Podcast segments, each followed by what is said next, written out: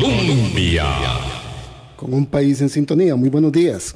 Llegamos a la mitad de la semana, miércoles 25 de octubre. Les saluda Boris Ramírez. Estaré conduciendo el programa estos días que Vilma está de vacaciones. Vamos a hacer un poquito de tiempo porque me avisó el invitado que viene desde Santa Gertrudis Sur de Grecia, que venía atrasado, pero antes de entrar a la cabina ya conecté con él y ya está más cerca de acá. Así que le vamos a dar un tiempito Estaban escuchando ustedes en el micro de Noticias Colombia al compañero Alejandro Alley.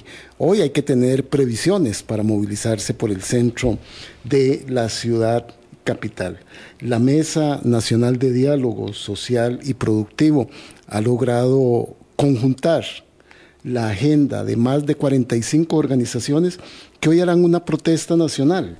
Eh, sectores del Magisterio Nacional, del movimiento estudiantil, organizaciones de la sociedad civil, el Consejo Nacional de Rectores, que conjunta a nuestras cinco universidades y una serie de agrupaciones territoriales, tienen una agenda, una potente agenda que van a hacer este, parte de lo que hará fluir hoy esta protesta, que no va a ser solo en el centro aquí de San José, que está condensada en una marcha que viene desde la Plaza de la Democracia hasta la Casa Presidencial, aquí muy cerca de las instalaciones de Radio Colombia.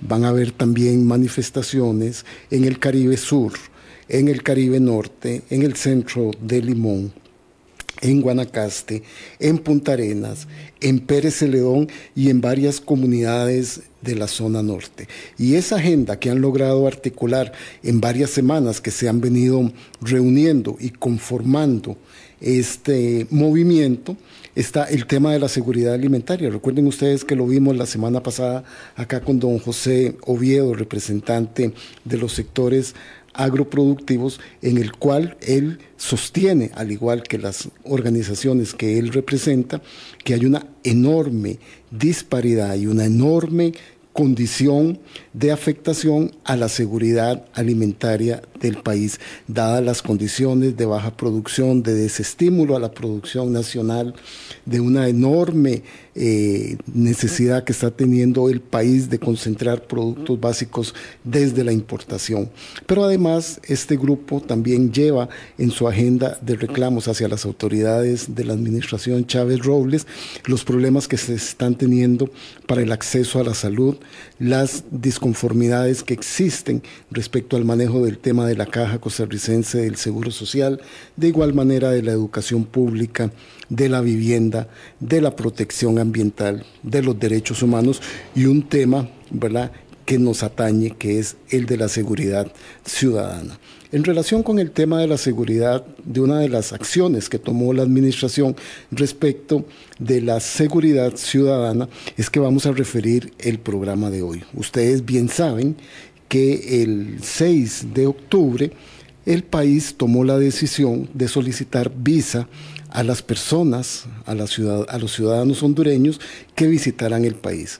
En una entrevista que tuvimos aquí con el señor ministro de Seguridad, don Mario Zamora, él argumentaba y calificaba y sostenía que esta medida era para evitar que grupos de personas indeseadas, vinculadas con grupos del crimen organizado de Honduras pudieran estar ingresando al país. Entonces, obviamente, la administración en la preservación de la seguridad de la ciudadanía toma esta decisión.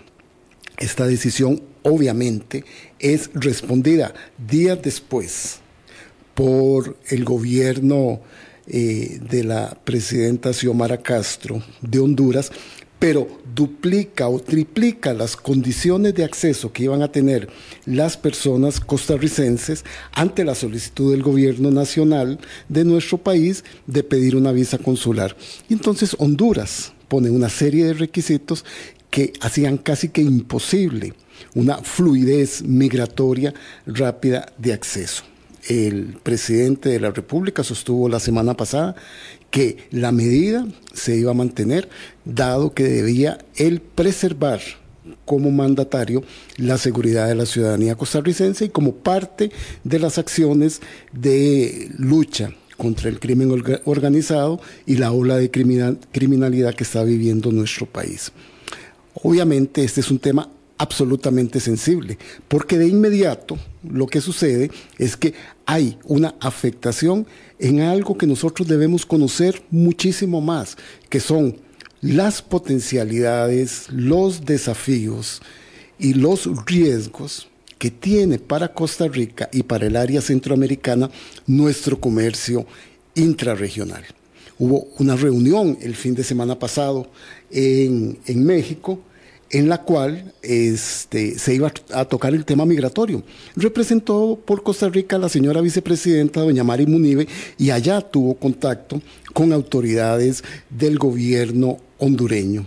Y empezaron a gestionar de qué manera se acercaban las posiciones para tener una resolución a esto. ¿Por qué? Porque ya habían enormes filas de transportistas en la frontera con Honduras. Y esto hacía que el trasiego de mercaderías se viera afectado. La situación, la situación duró pocos días, pero ya tenían afectaciones importantes en lo económico, en lo social, porque vamos a ver con nuestro invitado de hoy cuáles son todas estas implicaciones que tiene en el comercio, en el comercio particularmente de nuestra región centroamericana, una situación como la que pasó viene la señora vicepresidenta, se organiza una reunión ayer martes con delegaciones de alto nivel y en horas de la tarde, en una conferencia de prensa, el presidente Rodrigo Chávez avisa que el tema de las visas estaba saldado, que se tomaron las decisiones respectivas, que ya no se va a ocupar de esto porque nos permite así solventar este problema. Ahí queda la cosa, ahí quedó la cosa solucionada. Ya nuestro invitado está llegando desde Grecia. Don Dainer, por favor, tome asiento, ya vamos a iniciar formalmente la entrevista. Estábamos poniendo en contexto la situación. Se solventa el tema del problema de las visas. El periódico hondureño El Heraldo dijo que esto era la guerra de las visas. Y entonces uno comienza a pensar, a analizar qué hay, por qué el área de comercio es tan sensible a una medida como estas que se tomó. Y es por eso que hemos invitado a don Dwayner Salas Chaverri, quien es un especialista en aduanas, en facilitación de comercio, fue nuestro viceministro de Comercio Exterior sabe mucho de este tema. Usted ha sido consultor, don Dwagner, de la Secretaría de Integración Económica Centroamericana, y eso es lo que queremos ver. Resuelto el problema, resuelta la situación, cómo tenemos que entender la fragilidad, la dependencia y lo que significa el comercio en nuestra región. Don Dwagner, muchísimas gracias por venir. Eh, le agradezco que nos haya avisado que estaba ahí con una con un problema de desplazamiento desde esa bella zona que es Grecia. Sí, muy buenos días, don Boris. Muchas gracias por la invitación y buenos días a todas las personas que nos están escuchando eh, por la radio y, viendo también por, por, las redes sociales. Efectivamente, de San Isidro de Grecia, eh, que es donde, donde vivo. Sí. Eh, y una zona que ha crecido enormemente, una zona que seguirá creciendo una zona que está construyendo dos importantes conglomerados de zonas francas, este, que en el plazo de los siguientes años generará un, un encadenamiento importante allí. Sí, incluso cuatro si consideramos el que está por la recta de los mangos y uno que ya estaba que se llama Parque Activa, que es donde está Extralum. Entonces son, son cuatro megaproyectos que, que, bueno, esperemos den bastante trabajo a la zona de Occidente y ayuden también a... Ah, y, que, ayuden las, a los trabajos de movilidad que hay allí. Exacto, Don Dainer, una primera impresión de esta que el periódico El Heraldo de, de Tegucigalpa calificó como la guerra de las visas. Vamos a ver, en, términos del comercio centroamericano, y, usted ahora lo describía con una palabra creo bastante apropiada, hay cierta fragilidad por la eh, dependencia y lo complejo que se vuelve para cada uno de los países centroamericanos.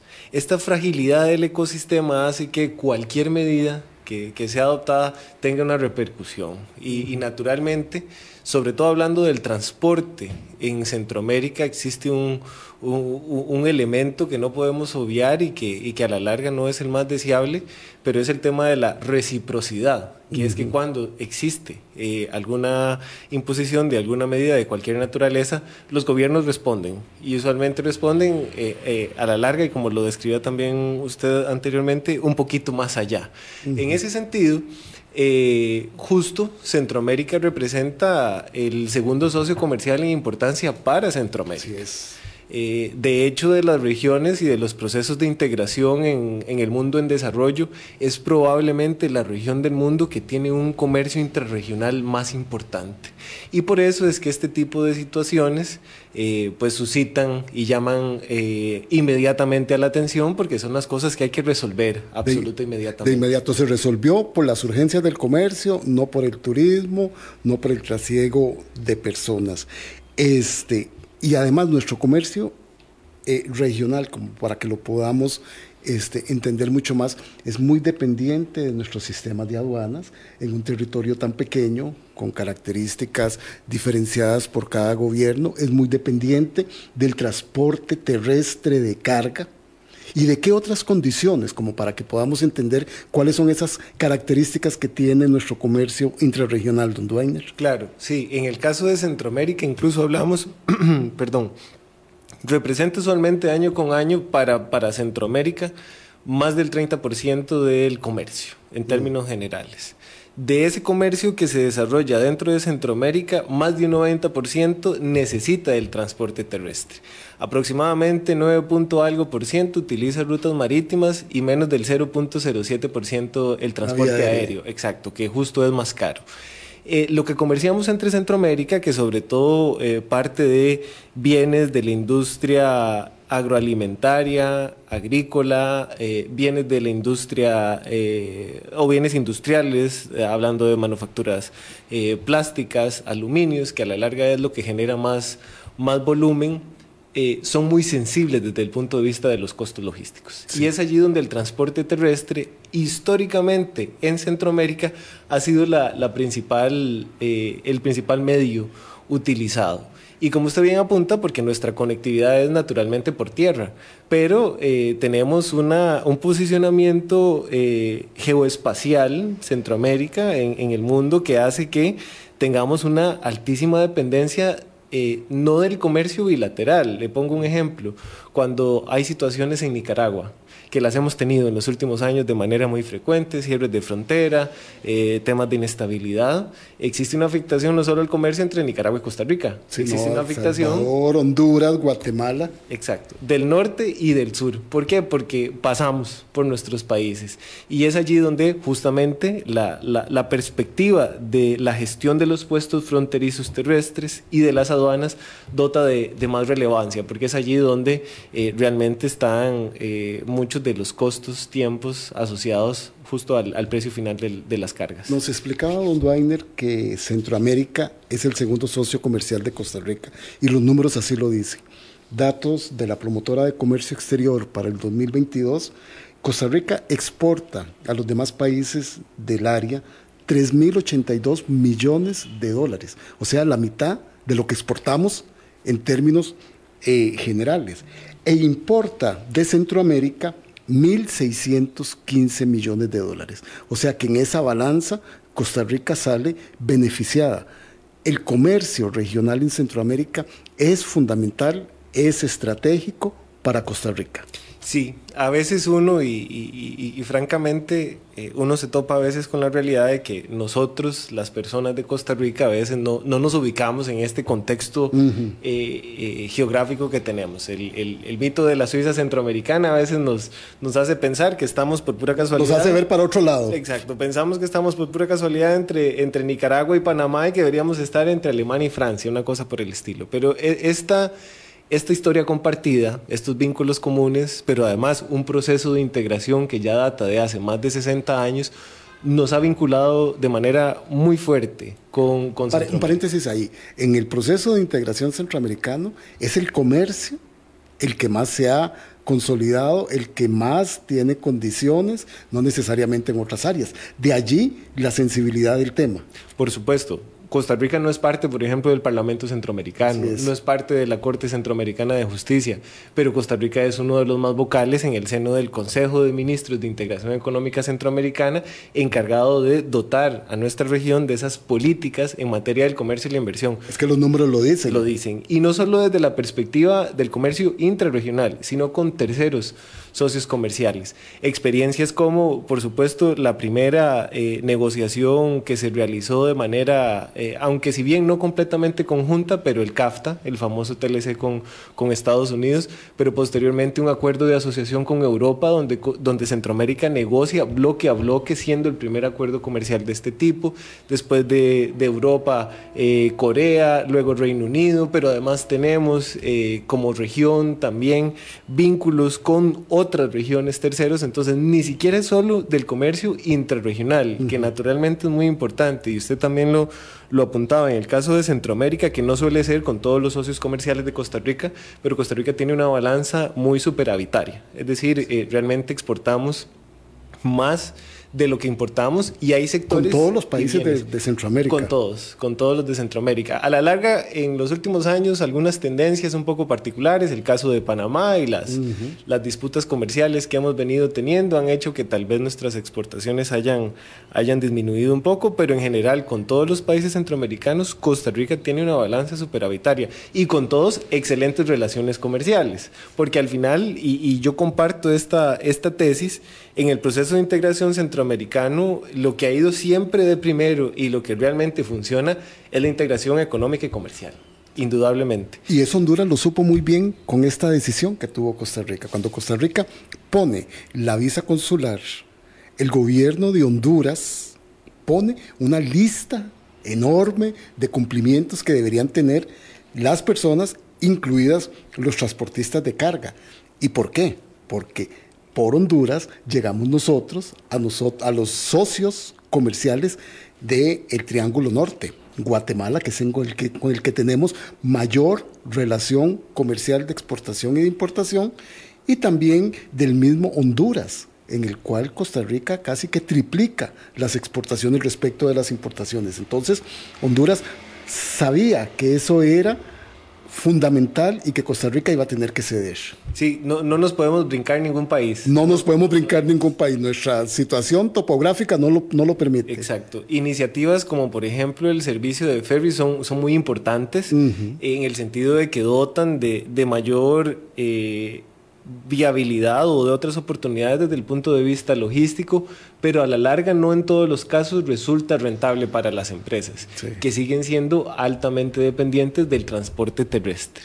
Y, naturalmente cuando hay ese tipo de situaciones, las, las contramedidas también ayudan a que, a que haya una atención y una y, una consideración de emergencia para poder resolver ese tipo de inconvenientes. Sí, porque se resolvió rápidamente, Dainer. Este, asumiendo pérdidas que han este, estimado cámaras industriales, cámaras de comercio y cámaras agrícolas, este, pero se solventó rápidamente. No había otra salida a esta situación, desde el punto de vista de la conveniencia, de lo que significa que vamos a ampliar ahora, después del corte comercial, el comercio intrarregional.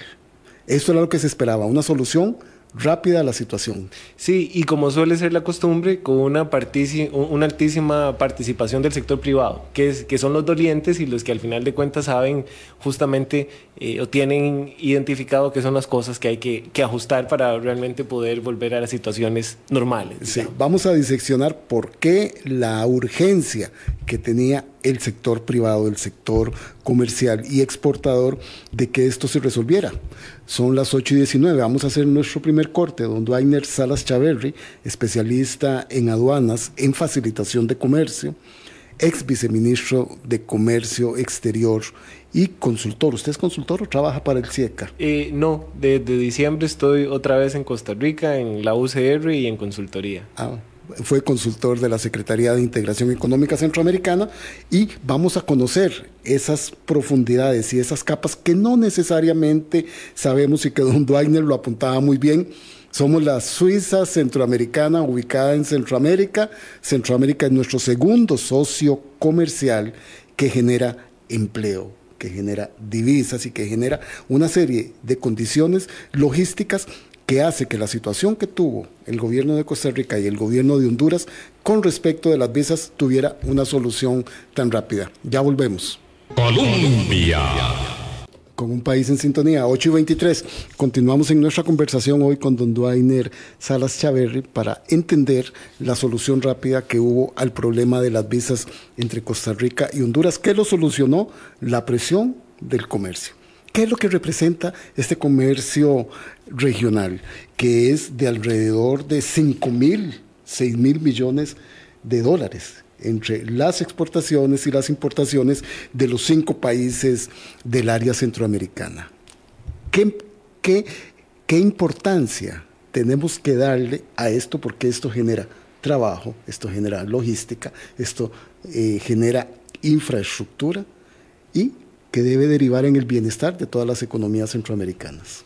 Sí, eh, para el caso de Costa Rica en particular, don Boris, siempre es importante, ¿verdad? Porque decimos que Costa Rica se insertó en un modelo de apertura comercial a partir de finales de la década de 1980 con, con, algún agotamiento de la industrialización por sustitución de importaciones y que es allí donde Costa Rica eh, despega su, nuevo modelo de, de, promoción y de diversificación. Sin embargo, es importante eh, recordar que si nos ponemos estrictos, el primer acuerdo comercial que tiene nuestro país es de la década de los 60 y es el Tratado General de Integración Económica Centroamericana. En modelos, eh, perdón, en tiempos del modelo de industrialización por sustitución de importaciones. Ya para ese entonces, eh, Centroamérica estaba bastante integrado desde el punto de vista del, del comercio intrarregional, pero incluso en ese momento podríamos decir que el comercio intrarregional podía representar entre un 15 y un 20% del total, a que hoy sea más de un 30%. ¿Cuál es, cuál es la conclusión? que en 50, 60 años de un proceso de integración se ha venido intensificando todavía cada vez más el comercio mm. intrarregional entre Centroamérica. Y acá existen no solo mucha, eh, porque naturalmente existe algún tipo de competencia entre, entre el sector productivo centroamericano al interno, pero sobre todo existe mucha complementariedad y muchas empresas que en realidad tienen operaciones multinacionales en encadenamientos. ¿Cómo, ¿Cómo, podemos dar un ejemplo de esto para que podamos entender la, la necesidad de resolver y de darle condiciones al comercio de nuestro segundo socio comercial? Sí, por un lado el comercio intrarregional, y lo mencionaba antes, muchísimos bienes del sector de la industria alimentaria y agroalimentaria. Pensemos en preparaciones alimenticias, pensemos en bebidas, pensemos en el sector lácteo. Eh, obviamente en, el caso de nuestro país tenemos una empresa muy importante y que tiene presencia a nivel, a nivel regional, pero asimismo existen otras, otras mm. industrias lácteas en Centroamérica que también tienen un comercio importante.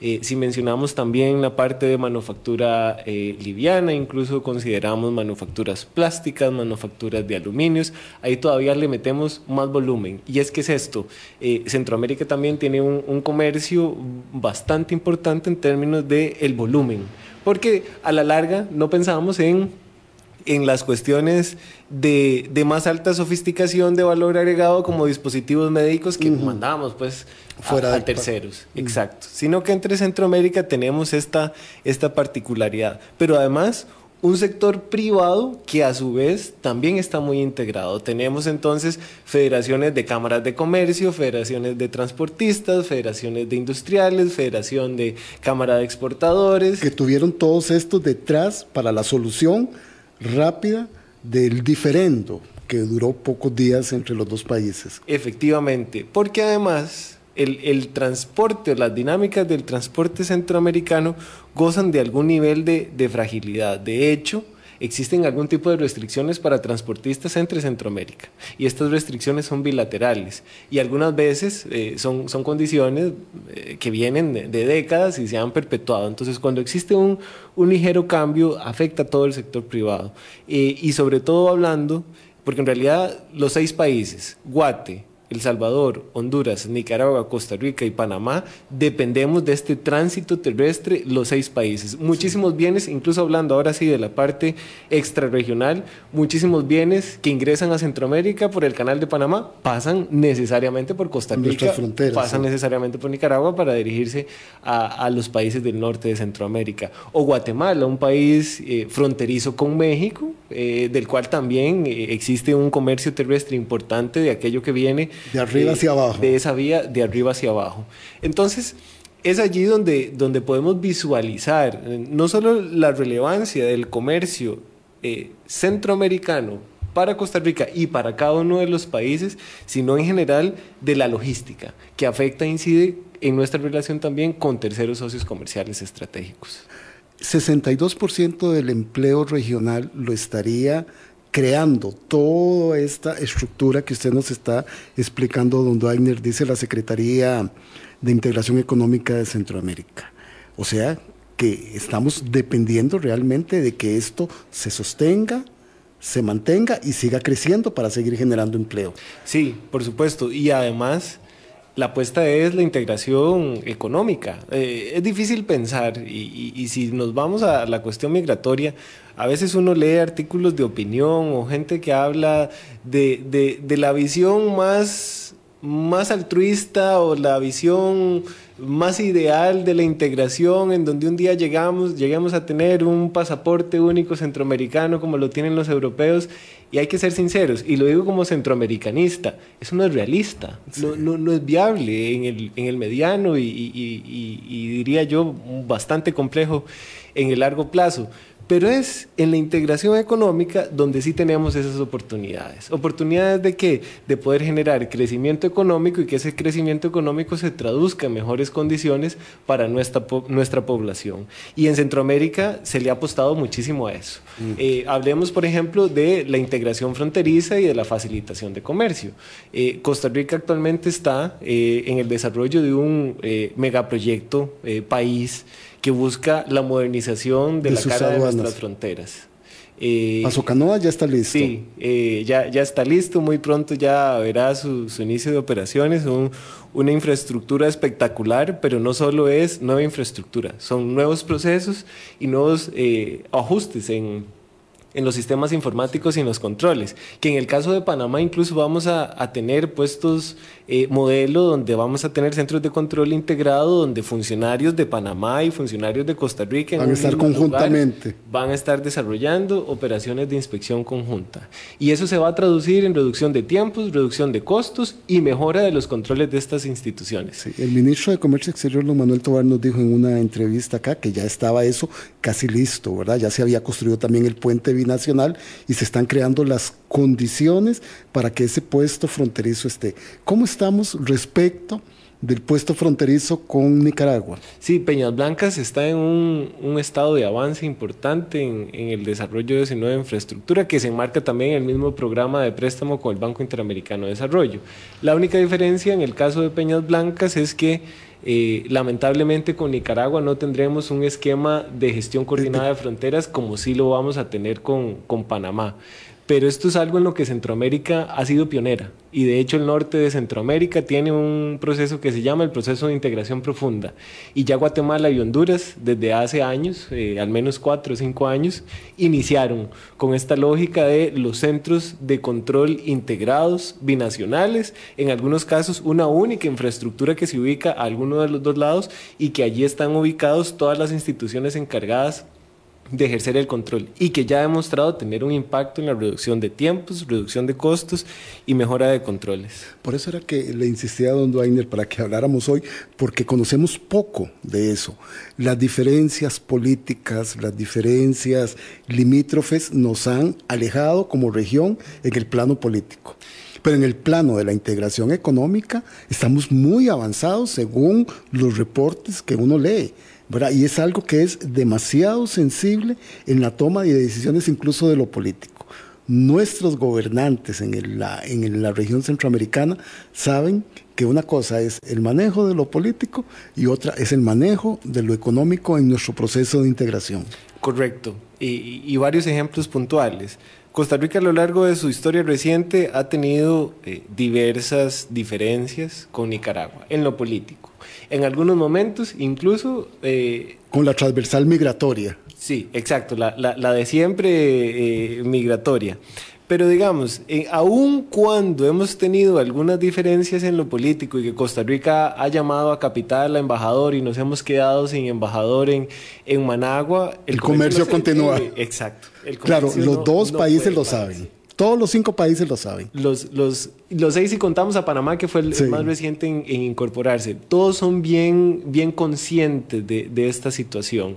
Eh, de que al margen de la inestabilidad interna que pudiera tener alguno de los países, que también eso es algo lamentablemente común en Centroamérica, al margen de algunas disputas o diferencias que pudieran haber, en lo económico y en lo comercial no nos podemos pelear. Y si nos peleamos, igual es por lo económico y por lo comercial, buscando una resolución y una salida eh, lo, más, lo más pronta eh, posible. Y es allí, en el caso de Costa Rica, donde además el Ministerio de Comercio Exterior ha ejercido un liderazgo muy proactivo, decidido y siempre velando por los intereses. Como una política pública que ha estado siempre en ejercicio, en funcionamiento, que no necesariamente la vemos. ¿Cuáles, cuáles son los problemas, don Dainer, para que podamos entender y pueda entender nuestra audiencia los problemas que se generan cuando hay este tipo de situaciones como la que enfrentamos Costa Rica y Honduras ya resuelta. ¿Qué es eso que se dice que afecta la cadena de suministros? Sí, hoy en día el, comercio global depende mucho de lo que se conoce precisamente como las cadenas de valor. Anteriormente, y hablemos del siglo XIX, eh, el siglo XVIII, se comerciaban bienes finales. Entonces la producción se concentraba en todos los elementos de esa cadena hasta la producción de un bien final, pero era en ese país donde se producía ese bien final. Hoy en día hablamos de que el comercio es mucho más complejo porque no intercambiamos tanto bienes, sino intercambiamos procesos. Entonces, un país como Costa Rica está inserto en muchas cadenas de valor en el sentido de que aquí se desarrollan determinados procesos dentro de una lógica de una cadena ah, productiva. Que se terminan en otro país. Que se terminan en otro país. Y esta lógica de eslabones, por eso se le, se le hace referencia a la cadena. Entonces, en el caso de, de Centroamérica, esto es todavía más relevante, porque pensemos en, en, en, la inserción que como región tenemos en estas cadenas globales, o incluso existen cadenas regionales. Por otra parte, eh, la principal afectación se da sobre todo en bienes perecederos, que muchísimos de la industria alimentaria, del sector agroalimentario, del, sector agrícola, eh, son los que particularmente se ven afectados. Eh, naturalmente eh, podemos visualizar y entender que los productos agrícolas lácteos requieren de, un, de una necesaria logística para poder poner a disposición esos bienes. En una rapidez en su tráfico una fluidez en el tránsito por, por, las distintas fronteras y que eso tiene un impacto en términos de, de, costos y de capacidad también de, de mercado. En algunos momentos, incluso eh, situaciones de este tipo afectan hasta la cuota de mercado que las empresas se, se van ganando conforme con el tiempo y con, con, con, con las operaciones. Y que eso tiene también una afectación en dos temas que son sensibles, la generación de empleo y los precios de los productos finales. Correcto. De cualquier manera, eh, Centroamérica desde hace bastante ha, interiorizado el desafío que tiene en términos de la falta de competitividad y que a veces nuestros productos no, no son tan competitivos. Parte de, de este elemento de competitividad lo tenemos a que la logística en Centroamérica, a pesar de todo lo que hemos avanzado, sigue siendo relativamente cara. Cuando se dan este tipo de situaciones, pues esto es todavía eh, un, mayor desafío y hace precisamente que las empresas pues, pues busquen las formas en las que puedan eh, reducir los costos y claramente cuando existen situaciones de este tipo se disparan todas las alertas, todas las alarmas para resolverlas a la, a la brevedad posible. Adicionalmente, existe otro fenómeno que, que, que, no es menor y es el fenómeno también eh, pues humano y es la cuestión de, de las personas transportistas. Eh, porque ahora hablamos del caso de Honduras, pero por ejemplo en, en, la pandemia Costa Rica tuvo tres semanas cierre de fronteras en un evento inédito que en la historia se había presentado.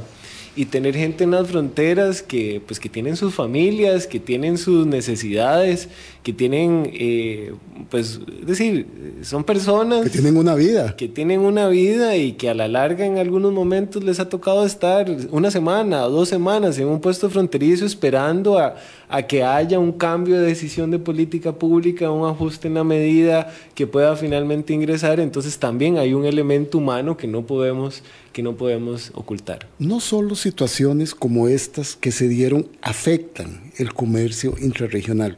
Centroamérica es una zona muy vulnerable en lo climático.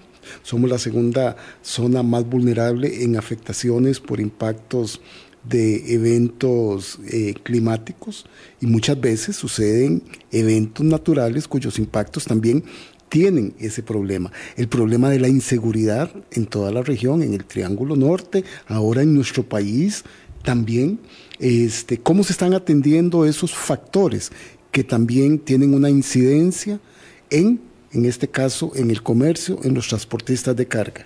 Sí, Centroamérica tiene una institucionalidad bastante diversa. Eh, yo antes decía que que creo que la, la, parte de la integración económica es la que va adelante y la que más funciona, pero en realidad si pensamos en cualquier ámbito o dominio de política pública, existe una institucionalidad centroamericana.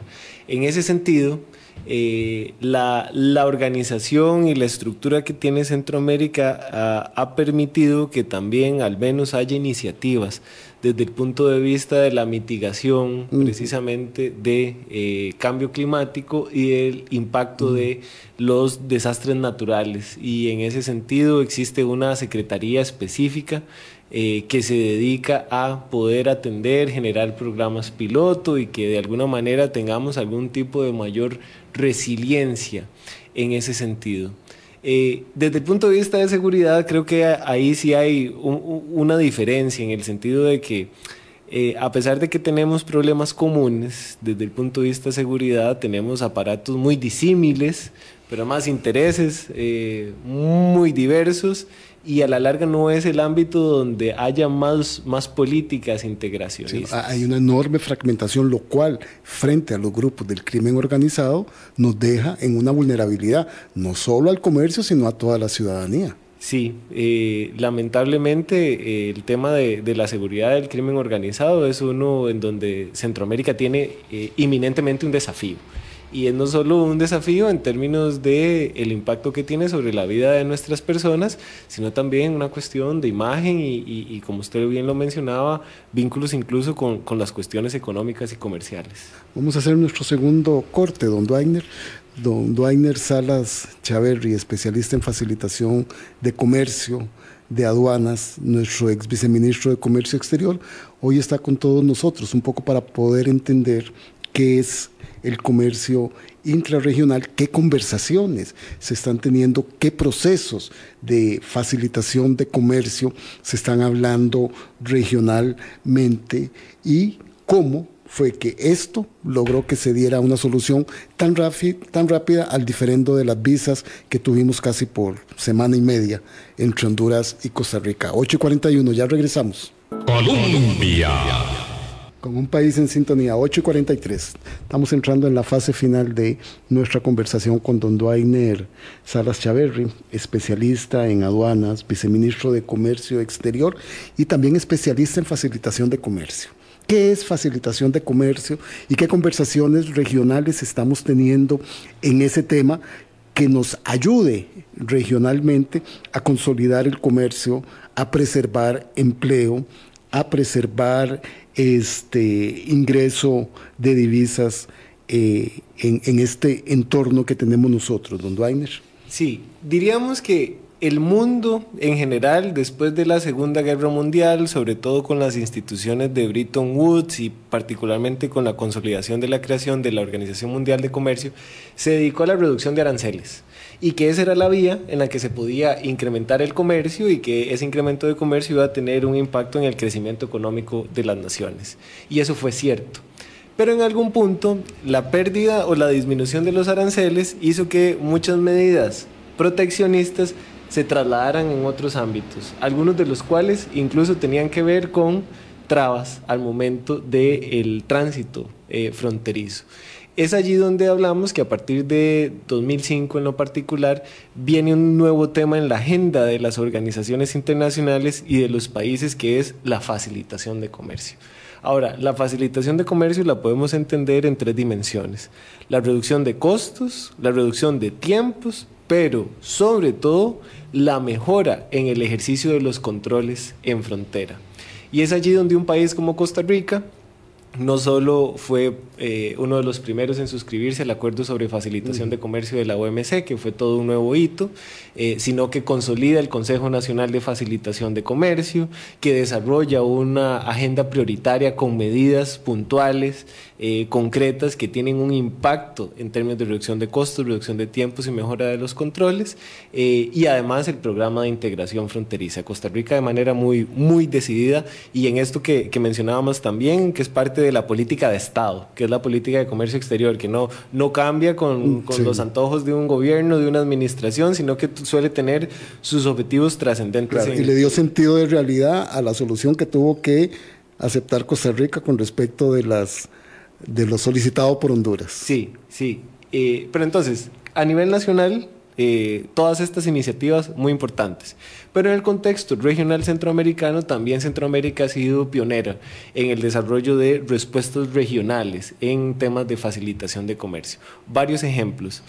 Históricamente, una de las labores más cotidianas de la integración económica de nuestra región tiene que ver con la armonización de reglamentación técnica.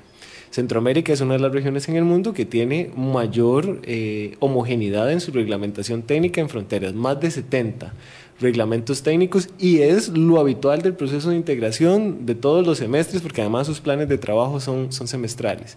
Pero por otro lado también se le puso muchísimo énfasis a la facilitación de comercio y a la gestión coordinada de fronteras. Una primera estrategia que vio la luz por ahí del año 2015 y actualmente, justo en este preciso instante, se está desarrollando la actualización de esa nueva estrategia de facilitación de comercio eh, con énfasis en gestión coordinada de fronteras y competitividad, con la inclusión de cuestiones eh, que también tienen un impacto transversal, por ejemplo, más digitalización y automatización. Entonces, en Centroamérica, hoy en día, desde la Secretaría de Integración Económica Centroamericana, se administran las plataformas informáticas que dan soporte al comercio de nuestra región cuando Costa Rica tuvo el tema con, con Hacienda y que dejamos de tener el sistema informático de aduanas, hackeado. Que, que, se llama TICA, sí, cuando pasó eso, bueno, por suerte estaban las plataformas informáticas centroamericanas que vienen a servir de backup y de soporte a esas operaciones, que permiten que se conecten los sistemas informáticos de las aduanas, que cada aduana Centroamérica tiene su propio sistema informático, de las ventanillas únicas de comercio exterior, de los servicios fitosanitarios eh, y eh, en general de las, las operaciones eh, transfronterizas a nivel nacional. Mucho de la apuesta que se ha desarrollado como Centroamérica va en ese sentido, a la implementación de, tecnología que haga que el comercio pues, pueda ser más resiliente y que tenga el cumplimiento de los objetivos de facilitación de y comercio. Y en todos esos procesos, protocolos, procedimientos, los seis gobiernos han estado, los seis países, perdón, han estado trabajando. Correcto. Ahí hay coordinación, ahí hay efectividad, ahí hay compromiso. Sí. Pensemos que existe un máximo ente de toma de decisiones en lo económico, que es el Consejo de Ministros de Integración Económica Centroamericana. Una fauna institucional bien diversa, porque tal vez uno como costarricense suele pensar que todos los países del mundo seguro tienen un Ministerio de Comercio Exterior, cosa que no es, no es el caso. En Centroamérica, Costa Rica es el único que tiene un Ministerio de Comercio Exterior.